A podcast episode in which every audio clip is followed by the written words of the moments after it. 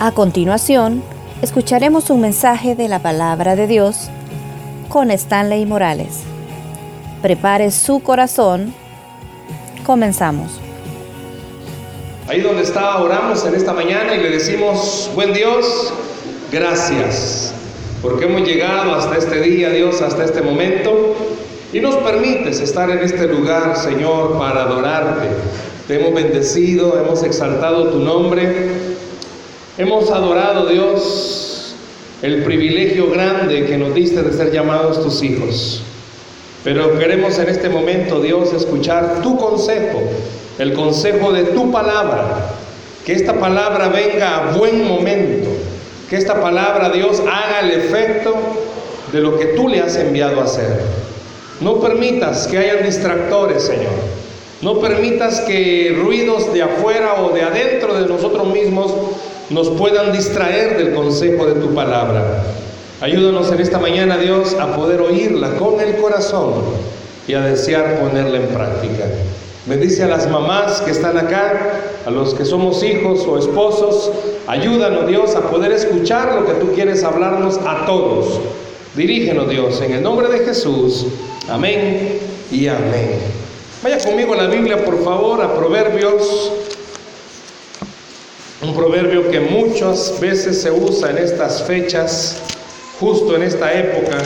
Proverbios capítulo 31. Vamos a leer unos versículos del 28 al 30.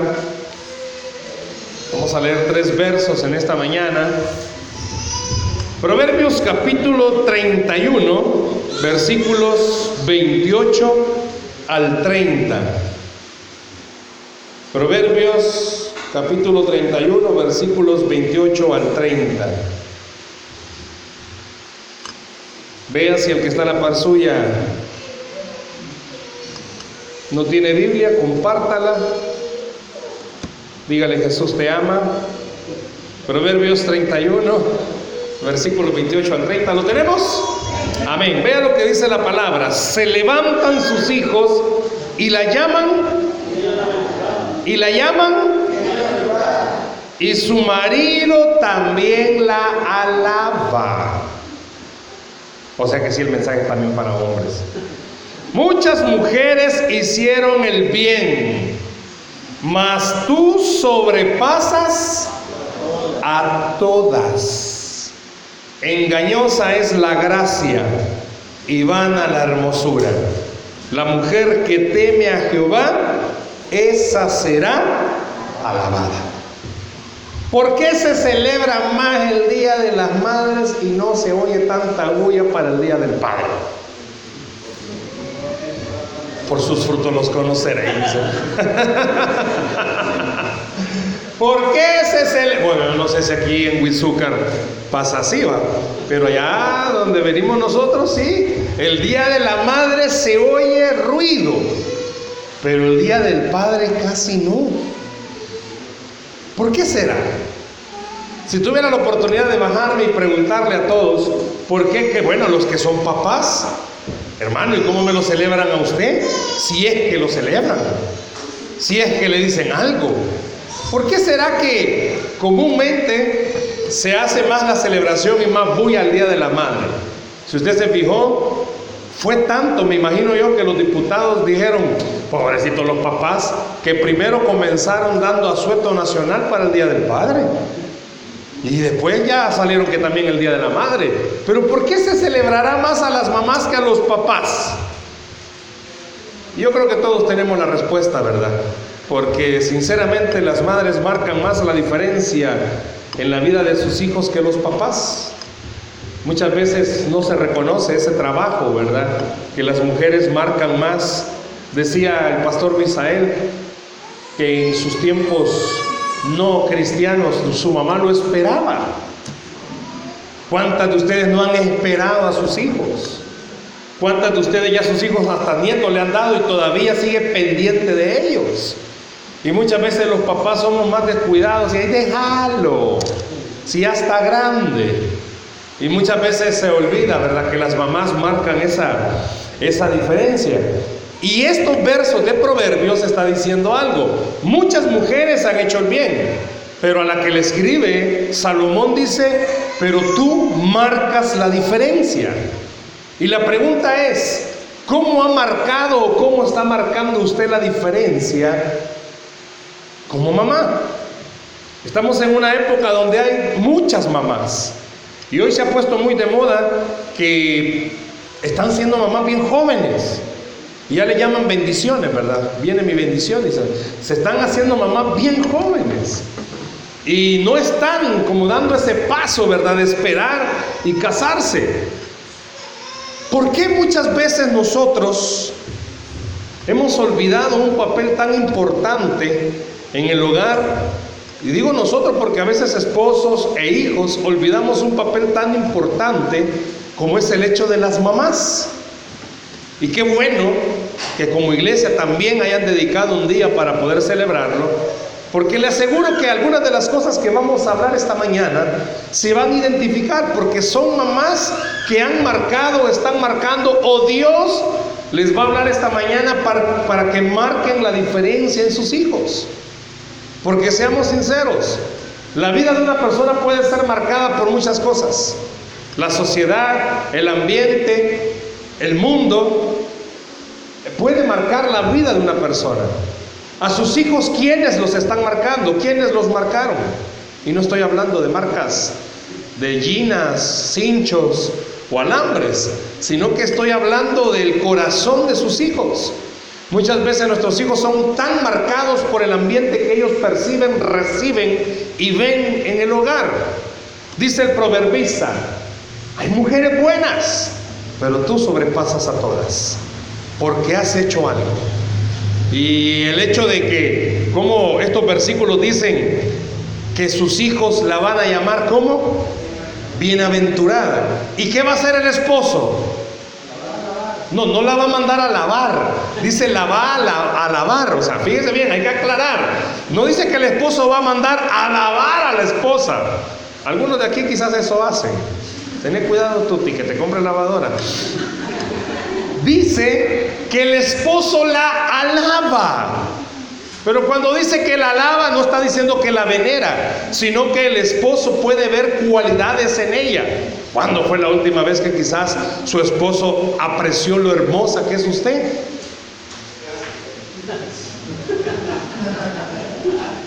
Se peinó la hermana por primera vez quizás y el esposo ni lo notó.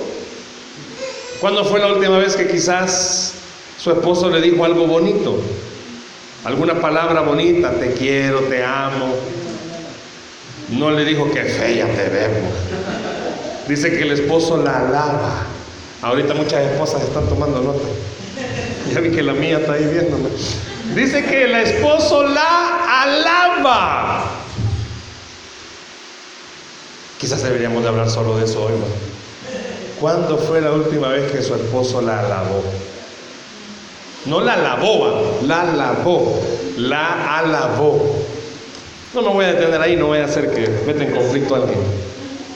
La Biblia deja bien claro, me encantó cuando el pastor Misael mencionó algunos ejemplos, porque voy a hablar también de algunos ejemplos, cómo la Biblia marca la diferencia entre los hechos que las mujeres hacían. Si usted se fija, es común leer la Biblia de hombres, valientes, fuertes, de hombres que siempre hicieron algo. Moisés salió adelante, Josué conquistó la tierra prometida y podemos hablar de tantos hombres. Pero también la Biblia tiene espacios para hablar de mujeres, mujeres que marcaron diferencia. Estamos en una época en la cual qué bueno fuera que usted como mujer cristiana marcara la diferencia en su hogar, en su matrimonio y con sus hijos. Mamás hay y abundan. Mamás hay y abundan. Pero mamás que marquen la diferencia quizás son pocas. Y sin temor a equivocarme, en la iglesia mamás hay muchas. Pero que marquen la diferencia son pocas. ¿Por qué lo dice hermano? Porque el mismo proverbista está diciendo, Ahí dice, muchas mujeres hicieron el bien, mas tú sobrepasas a todas. Hubo alguien, hubo una mamá que aguantó por sus hijos. Y debido a que ella aguantó, sus hijos pudieron salir adelante. Ahora no, ahora estamos en una época donde las mamás, seamos sinceros, no se aguanta nada, se separan, se divorcian, se van y hay caos. Hay mamás que sobrepasan a otras. Y eso es lo que quiero que esta mañana usted abra su corazón y reflexionemos. Mamás que marcaron la diferencia. Voy a hablar de algunos ejemplos, pero qué mejor ejemplo puede ser usted. Aquí hay mujeres muy sumisas. Aquí hay mujeres sujetas a su esposo. Es una mala palabra. Aquí hay esposas que al esposo le dicen mi señor. ¿Quién dijo gloria a Dios? Aquí hay esposas que cuando su esposo llega de trabajar, le quita los zapatos, le hace masaje en los pies, se los mete en agua caliente, le sirve agüita helada y se pone a soplarlo para que se le quite el calor. ¿Y por qué se ríen? Aquí hay esposos que ni han abierto la boca y, ya la esposa ya sabe qué es lo que quiere. Y le dice, sí, mi rey, ¿qué desea? Toma nota, brother. Aquí hay esposas que marcan la diferencia. ¿Cómo son ustedes como esposas? ¿Cómo son ustedes como mamás? Veamos este ejemplo. Corra, váyase conmigo a Éxodo capítulo 2, versículo 3. Éxodo capítulo 2, versículo 3. Éxodo capítulo 2, versículo 3. Si no sabe dónde está Éxodo, está después de Génesis. Éxodo capítulo 2, versículo 3. Vea lo que está diciendo. Pero no pudiendo ocultarle más tiempo, tomó una arquilla de juncos y la calafateó con asfalto y brea y colocó en ella al niño y lo puso en un carrizal a la orilla del río. ¿De quién está hablando ahí? ¿De la mamá de quién? De Moisés. ¿Y cómo se llamaba? Jocabet. ¿Cómo se llamaba? Jocabet. Diga conmigo Jocabet. ¿Sabe usted la historia de Jocabet? Dice la Biblia que en este momento el faraón había dado una, una orden. ¿Y cuál era esa orden? Que todo niño que naciera tenía que morir. Solo podían quedar vivas las niñas. Y en la época en la que la mamá de Moisés quedó embarazada, no habían ultras. No la llevaban al control con el ginecólogo. Y no en el primer mes. Cuando usted sale embarazada, me imagino que ya lleva un deseo, ¿verdad? Una vez cuando se encuentra hermanas embarazadas y, usted qué quiere? Lo que Dios me dé, no, usted quiere algo. ¿Usted quiere niño o quiere niña? Es por, por, lógica. Con nuestra segunda, nuestro segundo hijo con mi esposa orábamos que fuera niña. Y orábamos que fuera niña. Pero había algo que decía que iba a ser varón. Yo le veía la panza de varón. Y mucha gente le decía, va a ser varón. Y ya nos habíamos hecho la idea con nuestro hijo mayor que iba a ser varón y él bien emocionado que iba a tener un hermano varón.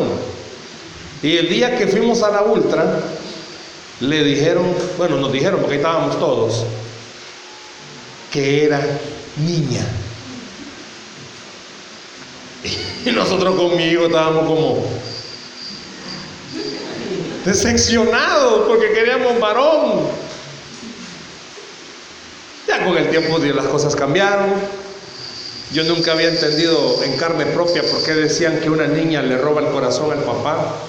Todavía no lo encuentro, así que si lo haya me lo, devuelve. Pero Jocabet no sabía. Jocabet, ya se imagina la mamá de Moisés embarazada. Y en ese momento voy a usar una palabra, no sé si aquí la usan, pero es una palabra en griego. Estaba en una socazón todos los meses, Estaba socando si era niño o era niña. ¿Por qué? Porque el decreto decía que si era varón, le daban el anec, lo mataban. Pero si era niña no había problema. ¿Y usted como mamá qué hubiese hecho? Y aquí es donde viene la tarea que sobrepasa a todas las demás mamás. Yo veo, he oído, lo presenciamos, esta princesa que Dios nos ha regalado, casi la perdemos dos veces. Mi esposa se tuvo que haber ido, bueno, se fue ingresada dos veces, terrible. Y yo veo cómo las mamás aguantan durante nueve meses ese peso. Aquí veo algunos que están algo recién nacidos. Y ahorita es hermoso verlo. Yo sé que a veces lo desespera cuando en la noche llora y no la deja dormir, Pero imagínense nueve meses dentro de esa pancita. Jocabet hasta el momento del parto supo que era varón durante nueve meses quizás, y no podemos exagerar tanto, pero sí pasaba pidiéndole al Señor que guardara ese vientre, que permitiera que naciera sano. ¿Qué hubiera hecho usted si hubiera nacido en la época de, del faraón y hubiera escuchado el decreto? Imagínese cuánto hombre habemos aquí esta mañana. ¿Dónde estaríamos? Las mamás que acaban de tener un varón, ¿cómo se sentiría si supiera que al momento de salir y darse cuenta que varón tiene que sacrificarlo porque hay un decreto del faraón que hay que matarlo? ¿Qué hubiera hecho usted? Perdón, pero si la Biblia rescata a Jocabet, muchas mujeres tuvieron con el dolor de su alma que quizás sacrificarlo, porque nacieron muchos varones en esa época. ¿Por qué traigo esta mañana el mensaje de Jocabet? ¿Por qué la saco en el mensaje? Porque se ve a esta mamá de Moisés, en buen salvadoreño, rebuscarse para que su hijo sobreviviera. ¿Cuántas de ustedes, hermanas, tuvieron que rebuscarse para que su hijo sobreviviera? Aquí hay muchas mamás que sus hijos ya están grandes y quizás pueden traer a la memoria todo lo que hicieron para que su hijo, su hija, pudiera salir adelante. Sacrificios para mandarlos a estudiar. Sacrificios para poder darles de comer y darles vestido. Sacrificios para que ellos pudieran decir, tengo un hogar, tengo una familia. Seamos honestos. ¿Cuántas, no me levante la mano, pero ¿cuántas mamás tuvieron que sacar adelante su hogar solas? Sin la ayuda de nadie. Porque fueron como Jocabet. El decreto decía, nace varón, muere. Pero esta mujer dijo, mi hijo no va a morir. ¿Cuántas de ustedes quizás tuvieron que salir adelante sin la ayuda de nadie? bajo el reproche, bajo el señalamiento, bajo la crítica, bajo la murmura, bajo problemas, pero se pusieron y decidieron sacar adelante a sus hijos, cueste lo que cueste. Por eso dices el proverbista, tú sobrepasas a todas. Tú sobrepasas a todas. ¿Cuánta mamá a esta hora puede reconocer que ha aguantado, sí, por sus hijos? Porque tú sobrepasas a todas. ¿Cuánto hijo que está aquí esta mañana puede reconocer y puede aceptar? Estás donde estás porque tenés una mamá que aguantó. Y no le importó lo que hubiese pasado, pero porque tuvieras una casa, tuvieras un techo, aguantó. Yo tengo una mamá, todavía tengo a mis dos padres vivos. Y los recuerdos que yo tengo de mi madre es una madre muy luchadora, pero demasiado luchadora y aguantadora. Ella por el trabajo que tenía hacía turnos, a veces de día, a veces de noche. Y no crea que turnos de, 12 horas, a veces le tocaban turnos de 36 horas. Llegaba cansada y no crea que a, dormir, tenía que llegar a hacer cosas. Y en aquel entonces tenía un papá que su carácter siempre ha sido el talón de Aquiles. Yo creo que hasta de la familia ha sido el talón de Aquiles. Y veía cómo mi padre hacía sufrir mucho a mi madre. Pero ahí está, la viejita todavía con él. Lo aguanta. Cualquier otra quizás ya le hubiera dado matarrata, pero mi madre nunca le dio matarrata. Lo aguantó por sus hijos. Aguantó humillaciones de mi padre por sus hijos. Y aquí están sus hijos. Madres que sobrepasan a todas. Y le aseguro que en esta iglesia hay mamás que han hecho eso y más han aguantado cosas por sus hijos. La Biblia habla de Jocabed. La Biblia dice que Jocabed, la mamá de Moisés, dijo, no, no, no, mi hijo no va a morir. Muchas de ustedes dijeron lo mismo hace años, mi hija no necesita tata, necesita nana que le ayude a salir adelante. Y muchas aquí están. Por eso qué importante es poder reconocer algo. ¿Sabe? Fue Dios el que le ayudó a usted a salir adelante hasta el día de hoy. Dios le ayudó usted. Quizás no era cristiana, quizás no conocía del Señor, quizás no tenía usted temor del Señor, pero Dios ya la había escogido para que fuera una mamá que marcara la diferencia. Dios ya la había escogido para que usted fuera una madre que pudiera decir, vale la pena por mis hijos sacarlos adelante aguantando las cosas que la vida nos permite vivir. Por eso es importante esta mañana tener un momentito y decirle al Señor, gracias por su vida. Gracias porque usted ha sacado adelante a sus hijos creyendo algo. Vale la pena que sus hijos no se hayan perdido.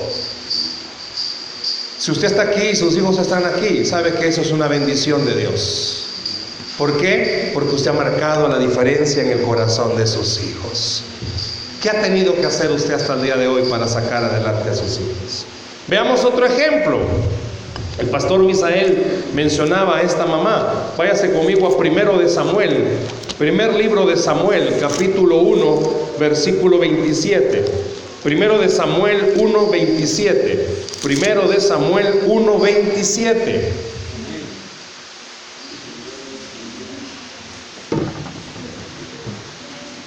¿Lo tiene?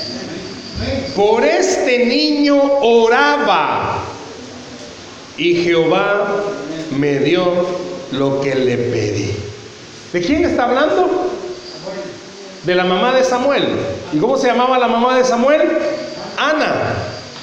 La mamá de Samuel se llamaba Ana. Ana tenía un esposo que se llamaba El Cana. Y en aquel entonces, ojo, en aquel entonces, hermanos varones, la cultura era que el hombre podía tener más de una mujer. En aquel entonces, en aquel entonces. Es que yo veo aquel así, Rafita, lo veo así como pensando, no, en aquel entonces, Rafita, tened cuidado. Y usted conoce la historia. La otra mujer del Cana se llamaba Penina. Y Penina sí le daba hijos a Elcana. Y ojo, a pesar de que era la cultura, la una chilateaba a la otra. ¿Sabe qué significa la palabra chilatear? Sí, va, la cucaba. Porque la penina, ya me imagino paseándose con la gran panza enfrente de la Ana y le decía, lero, lero, mira la panza que tengo. Y Ana sufría.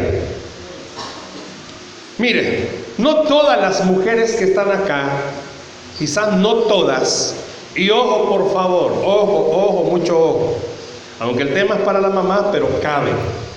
Quizás no todas ustedes van a, o han sido preparadas por Dios para ser mamás, porque hay mujeres que no pueden ser mamás. Y no es maldición, aquel entonces era una maldición, no es maldición. Dios la ha escogido a usted con otro plan.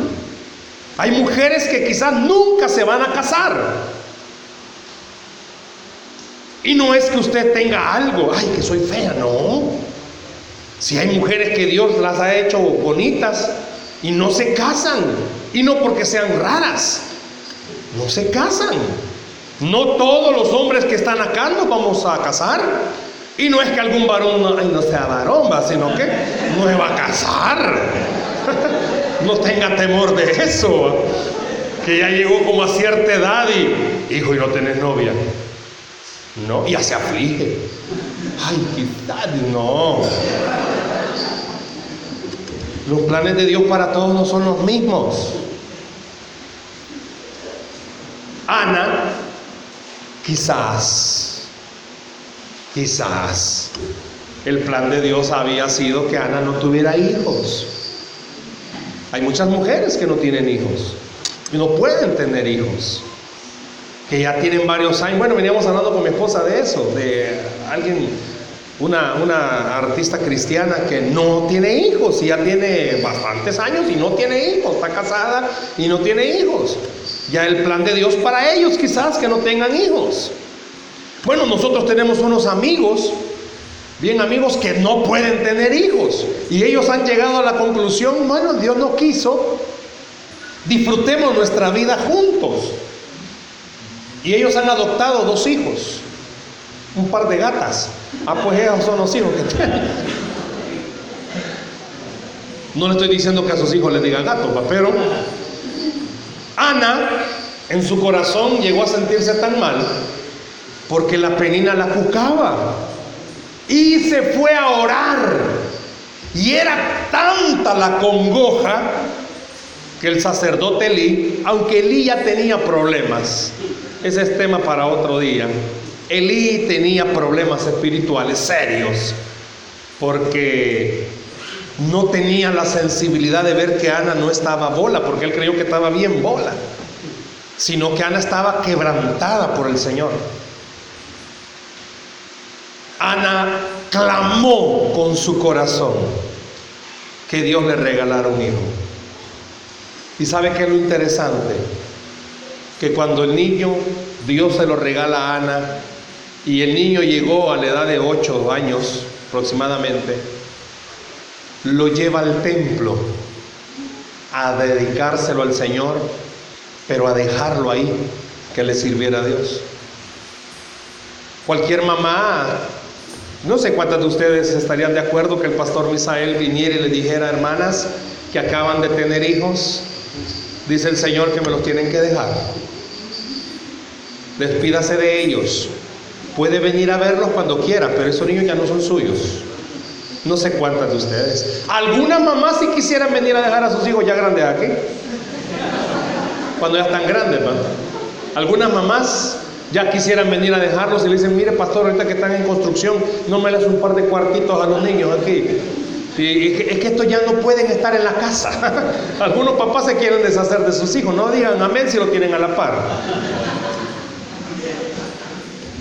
Los papás de Rafita. Bueno, yo sé, hermano, yo sé que usted llora por eso, ¿verdad? Tú tienes lo acepta todavía. Ahora, piense conmigo. La idea de esta mamá que sobrepasó a todas no es el hecho de que haya llorado y Dios le haya dado un hijo, no. Esta mujer sabía algo. Dios fue el que me lo dio, que mi hijo se dedique al Señor. Le hago una pregunta. ¿Cuántas de ustedes mamás de verdad, pero de verdad, sienten la carga y la responsabilidad de llevar a sus hijos a los pies de Cristo? Mi esposa me dice algo, nuestra hija menor tiene siete años. Y me dice, mira, me lo viene diciendo quizás como desde hace unos tres años. Si yo me llegara a morir estando mi hija joven, primero no te vas a volver a casar, me dice. Segundo, por favor, me dice, asegúrate de la salvación de la niña. ¿Cuántas de ustedes, mamás, están preocupadas por eso? Le digo algo, hermanos, los varones tenemos ese descuido total. Las cosas espirituales como que se las dejamos a las mamás. Aunque debería ser al revés, los papás deberíamos de ser los guías espirituales de las casas. Pero Ana sabía algo, no hay mejor lugar para su hijo Samuel que la casa de Dios. Y aquí hay muchas mamás que han entendido que tienen que traer siempre a la casa del Señor a sus hijos. Aquí hay muchas mamás que han tomado en serio la salvación de sus hijos. Aquí hay muchas mamás que para ellas no es opción. Mamá, hoy no tengo ganas de ir a la iglesia. No te pregunté, te estoy diciendo que vayamos. Aquí hay muchas mamás que me imagino se han de sentir, bueno, las, las mamás de los que están aquí en el grupo de alabanza, me imagino que se sienten orgullosas. ver a sus hijos hacer lo que hacen. La mamá del niño que estaba ahí en la batería, a ver quién será. Me imagino que se ha de sentir orgullosa de verlo ahí pegarle a los cumbos. La mamá, solo yo tengo una, una duda, para que el del teclado es hermano con el del bajo y el de la guitarra. Saber por qué. y la mamá de estos niños, ¿quién será? A saber, porque de ella quizás no han sacado nada. Si al papá le sacaron todo. Dios guarde. ¿Qué colaboró usted, hermana? Hermano? Pero bueno, este, ahí estaba. Me imagino que se han de sentir orgullosa la mamá de estos hipotes que están acá. De la que estaba dirigiendo. De la que la guitarra era vacía. De la que estaba en la guitarra, la mamá de la que estaba en la guitarra. Me imagino que estaba orgullosa. Porque imagínense dónde están sus hijos en vez de estar en otro lado haciendo bulla aquí, por lo menos, y no estar en otro lado. Ah, Póngase a pensar todas las demás mamás que están ahí y sus hijos que están haciendo para el Señor. Es responsabilidad suya, no de los pastores ni de la iglesia. Es responsabilidad suya involucrar a sus hijos a servirle al Señor. Claro, nuestros hijos nos ven. Tenemos una bendición con mi esposa. Nuestros dos hijos aunque el mayor casi tiene 18 y la niña tiene 7, los dos tienen en escuela dominical. Y la niña se siente orgullosa de ser la que le ayuda a la maestra. Cualquiera podría decir, ay, la niña jugando está. ¿Sabe que jugando, jugando es que se hacen las cosas? Jugando, jugando se hacen las cosas. Deje que sus hijos de verdad conozcan que el único camino es Cristo sea una mamá que sobrepase a todas en ese sentido. Muchas mamás, y con respeto a todos, nos preocupamos porque en nuestra casa haya lo necesario. Televisor, cositas sencillas, bonita la casa, perfecto, le felicito. Pero preocúpese porque en su casa esté Jesús. Preocúpese porque en su casa no falte el Señor. Mire, algo que nuestros hijos, yo siento, y a veces cuando le comento esto a mi esposa, yo siento que nuestros hijos entienden es esto, no tienen a los mejores papás, no los tienen, no tienen a la mejor mamá, quizás hacía el perfecto papá, pero no tienen quizás a los mejores papás, porque ambos tenemos problemas de carácter, todos tenemos problemas de carácter aquí hermano, usted es un pan de Dios, tal vez ya de años, pero todos tenemos problemas de carácter. A veces nuestros hijos nos ven discutir. A veces nuestros hijos nos ven alterados. Pero también que nuestros hijos nos vean que amamos al Señor. Sabe que ellos aprenden a conocer algo.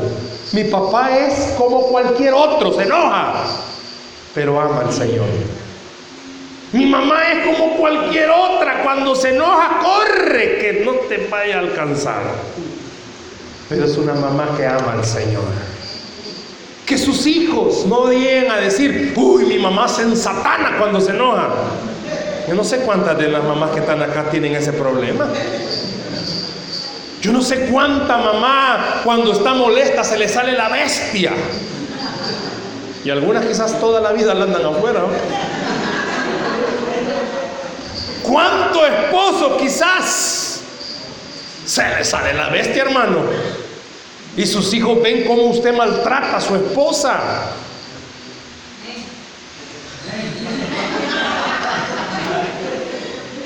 Sus hijos ven, escuchan los gritos. Mire, yo no le estoy diciendo cuando estén peleando grite suavecito, sino que le estoy diciendo, pero que sus hijos vean que usted ama al Señor. Ana sabía algo, no puedo tener un hijo, pero Dios me lo puede dar.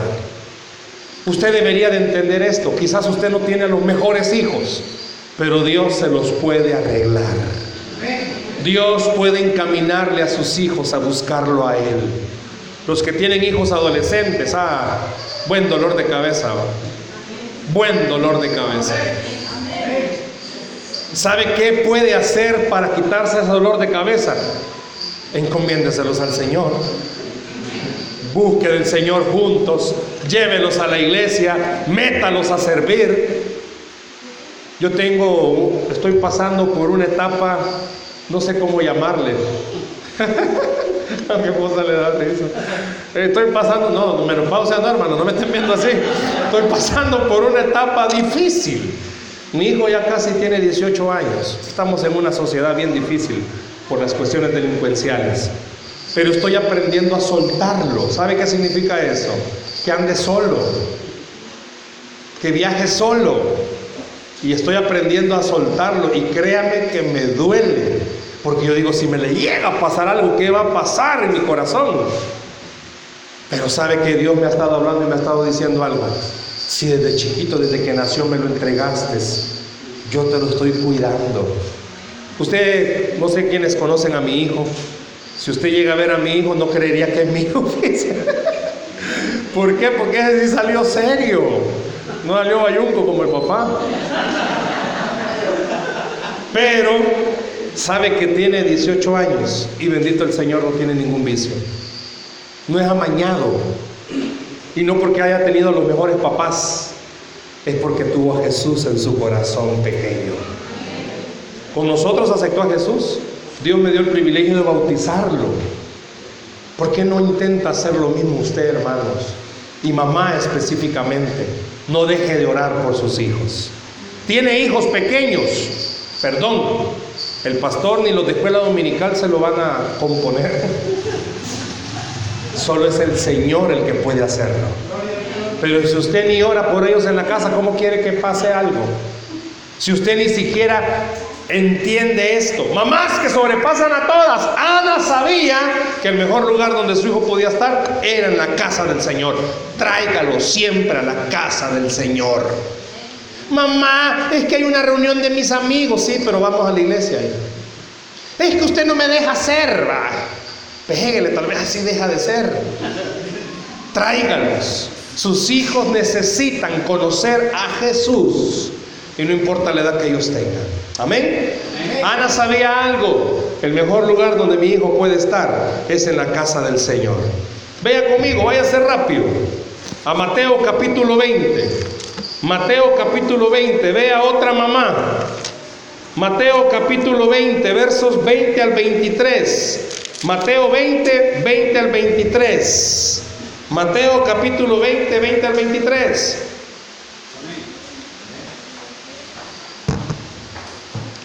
¿Lo tiene?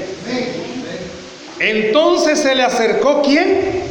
La madre de los hijos de Zebedeo con sus hijos, postrándose ante él y pidiéndole algo. Él le dijo, ¿qué quieres?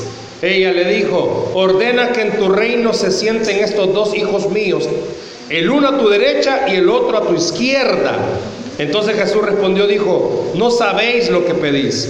Podéis beber del vaso que yo he de beber y ser bautizado con el bautismo con que yo soy bautizado. Y ellos le dijeron, podemos. Él les dijo, a la verdad de mi vaso beberéis, y con el bautismo con que yo soy bautizado, seréis bautizados. Pero el sentaros a mi derecha y a mi izquierda no es mío darlo, sino aquellos para quienes está preparado por mi Padre.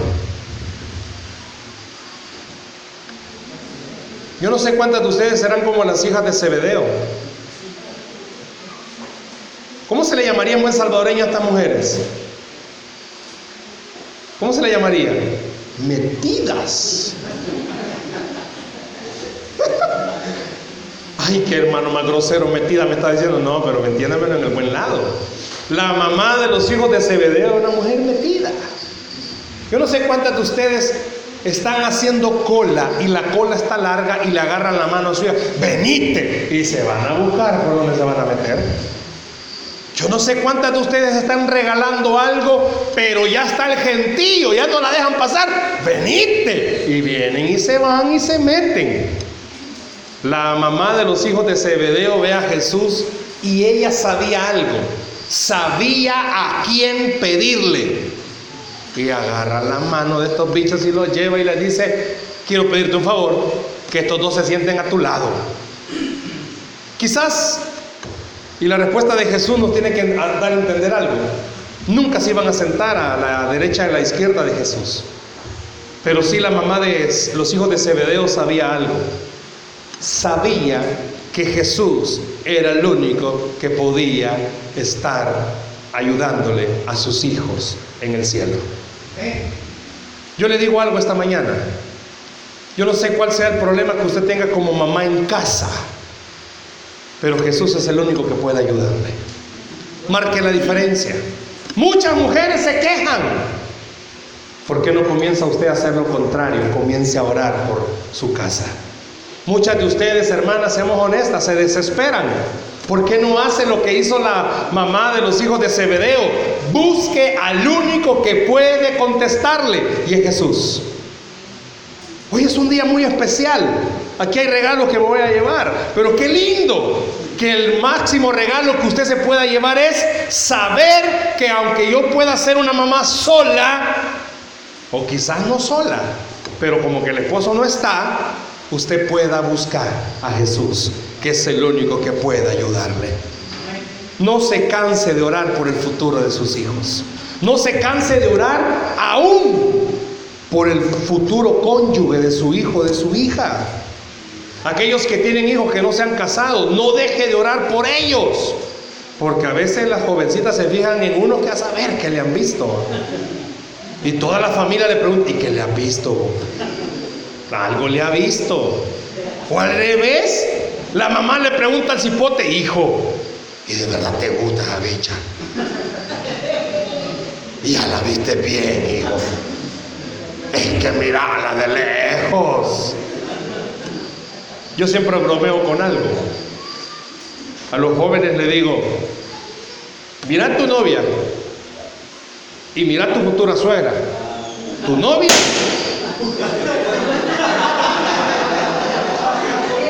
Ya ve, hablar mal de la suegra es lo que pasa. Pidan perdón, hermanos, ustedes a ver qué han hecho. Tu novia así va a ser como tu suegra.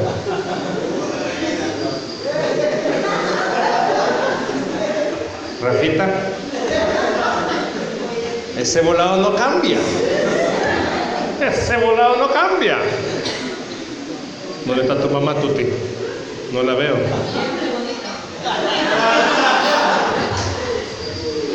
Seguí orando. Pónganse a pensar. ¿Cuántas de ustedes, hermanas, ni siquiera por eso oran? Yo sí, bueno, muchas cosas de las que miro de mi esposa es eso. Mi esposa se preocupa hasta por cosas mínimas. Y es cierto. Hoy no podemos, hermano. Aún aunque estemos en la iglesia, hermano. Mm, en la iglesia estamos, pero mañana no sabemos. No deje de orar por eso. Mamás que están acá, no deje de orar por su esposo. Dios sí puede cambiárselo. No por otro, pero Dios sí puede cambiárselo. Muchas oran por eso. Cambiámelo, Dios. No voy a levantar la mano, hermano, pero bueno. Quiero terminar con la última, mamá. Váyase conmigo a Timoteo. Timoteo. Segunda de Timoteo. Segunda de Timoteo. Segunda de Timoteo. Capítulo 1, versículo 3. ¿Lo tiene? Segunda de Timoteo, capítulo 1, versículo 3. Doy gracias a Dios, al cual sirvo desde mis mayores, con limpia conciencia, de que sin cesar me acuerdo de ti en mis oraciones noche y día, deseando verte al acordarme de tus lágrimas para llenarme de gozo. Vea el versículo 5 trayendo a la memoria la fe no fingida que hay en ti, la cual habitó en tu abuela Loida y en tu madre Eunice, y estoy seguro que en ti también. ¿De quién está hablando? De Timoteo. ¿Y de quién estaba hablando? De la mamá y de la abuela. ¿Cómo se llamaba la abuela? ¿Y la mamá? Quiero decirle algo. ¿Sabe que el papá de Timoteo era inconverso? Hola. Sabía que el papá del apóstol, bueno, sí, apóstol, no, no, apóstol no, del, del predicador Timoteo, era inconverso. No era cristiano, era griego. Alguna vez, una vez me preguntaron, hermano, ¿qué pasa si mi hija se quiere casar con un inconverso? Y mi hija es bien cristiana. La Biblia dice que no hay que unirse en yugo desigual. Y esta hermana me dijo, pero mi hija ya está decidida y dice que Dios le ha puesto en su corazón que se lo va a convertir. Algunas dicen que se lo convierten en sapo, pero... Y esta hermana, cuando hablaba conmigo, me dijo, mi hija me hizo que leyera la parte de la mamá de Timoteo. Y sabía que es cierto, la mamá de Timoteo se casó con un inconverso. Porque el papá era inconverso. Y dice la fe no fingida que había en tu abuela y en tu mamá. Y dice, al cual he servido desde mis mayores. Timoteo fue un niño cristiano desde que, comenzó a crecer, desde que nació. A pesar de haber tenido un padre inconverso. Yo no sé cuántas de ustedes están casadas quizás con un inconverso. O solo usted es la única cristiana y su esposo quizás sí viene a la iglesia, pero viene porque usted lo trae, ¿va? Y quizás su esposo no quiere nada con el Señor. Quiero decirle algo, si ese es su caso, ¿por qué no hace lo que la Biblia dice? Que por su fe crea que su esposo va a venir a los pies de Cristo. Al final la Biblia enseña algo. A pesar de que el papá de Timoteo no era cristiano, la fe que había en la mamá era más poderosa que cualquier otra cosa. Y le aseguro que aquí hay muchas mamás que tienen fe, que tienen fe que Dios puede hacer milagros en su casa. Mujeres que sobrepasaron a todas las demás. Podemos seguir hablando de ejemplos y la Biblia está llena de ejemplos, pero le pregunto algo, ¿cuál es su ejemplo? ¿Cómo ha sido usted como mamá? Déjeme decirle algo en esta mañana. No importa que esté casada con alguien que no quiera nada con Cristo el que está en usted es mayor que cualquier otra cosa. No importa que usted tenga quizás como pareja a alguien que, híjole, hay días que sí, hay días que no. Usted no deje de creerle al Señor. Dios es más poderoso que cualquier cosa. Dios es más poderoso que cualquier adicción. Dios es más poderoso que la soledad misma. Dios es más poderoso que cualquier mal carácter con el que tenga que estarse enfrentando. No deje de orar, no deje de creerle a Dios y enséñele a sus hijos algo. Lo que le permite triunfar en la vida es tener fe en Jesús. Lo que le permite triunfar en la vida es tener fe en Jesús. Esposa, no deje de orar por su esposo. Mamás que están acá, no deje de orar por él, no para que el Señor se lo lleve ya, sino para que Dios haga cambios. No deje de orar. Puede ser que usted tenga al esposo bien difícil. No deje de orar por él.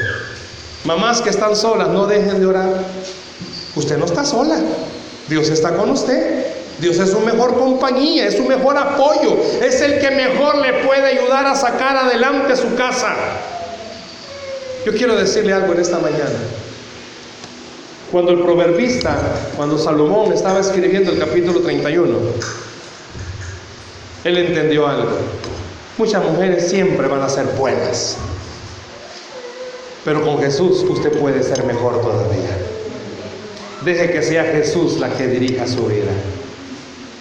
Deje que sea Jesús la que la bendiga todos los días. Deje que sea Jesús la que le diga todos los días, has hecho un buen trabajo como mamá, porque estás trayendo a tus hijos a la iglesia, porque estás hablándoles de mí y porque no dejan llorar. Den un aplauso al Señor, por favor, esta mañana. Mujeres que sobrepasaron a todas. Usted es una de ellas que ha sobrepasado a todas las demás. ¿Por qué no cierra sus ojos, por favor, ahí donde está?